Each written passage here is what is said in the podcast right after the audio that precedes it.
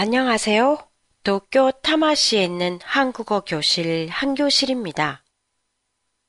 일본의 단카이 세다이처럼 한국에도 베이비붐 때 태어난 사람들을 86세대라고 부릅니다.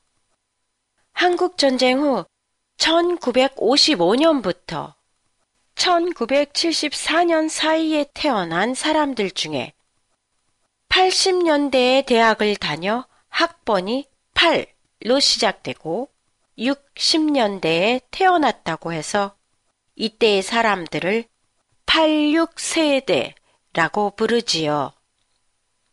일본의 단카이 세다이는 1947년부터 1949년에 3년 동안이지만 한국은 거의 20년 동안 베이비붐이 계속됐어요. 특히 1960년부터는 본격적으로 출생아 수가 급격히 증가했어요.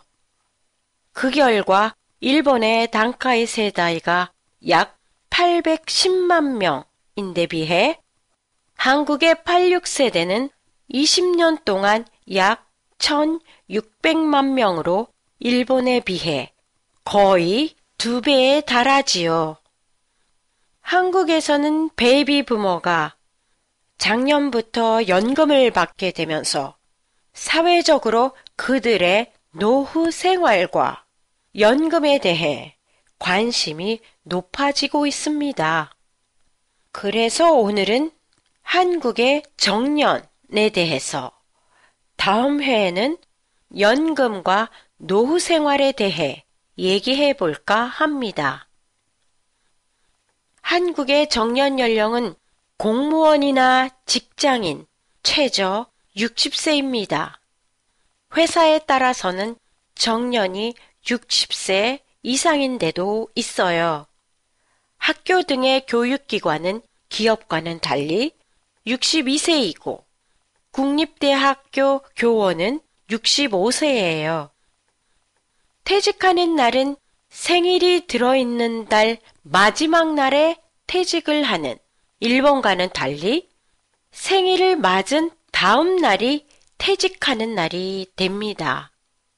예를 들어 5월 25일이 생일이라면 퇴직하는 날은 5월 26일이 돼요. 하지만 60세에 퇴직을 해도 금방 연금을 받을 수는 없어요. 연금을 받기 시작하는 연령이 태어난 해에 따라서 조금씩 다르지만 62세에서 64세로 점점 늦춰지고 있기 때문이죠. 1960년에 태어난 사람은 62세부터 연금을 받을 수 있고 이미 2022년부터 연금을 받고 있어요. 60년생을 시작으로 베이비 부모의 연금 수령이 시작된 거죠. 한 교실의 팟캐스트에 대한 시청자 여러분들의 감상이나 의견을 보내주시면 고맙겠습니다. 안녕히 계세요.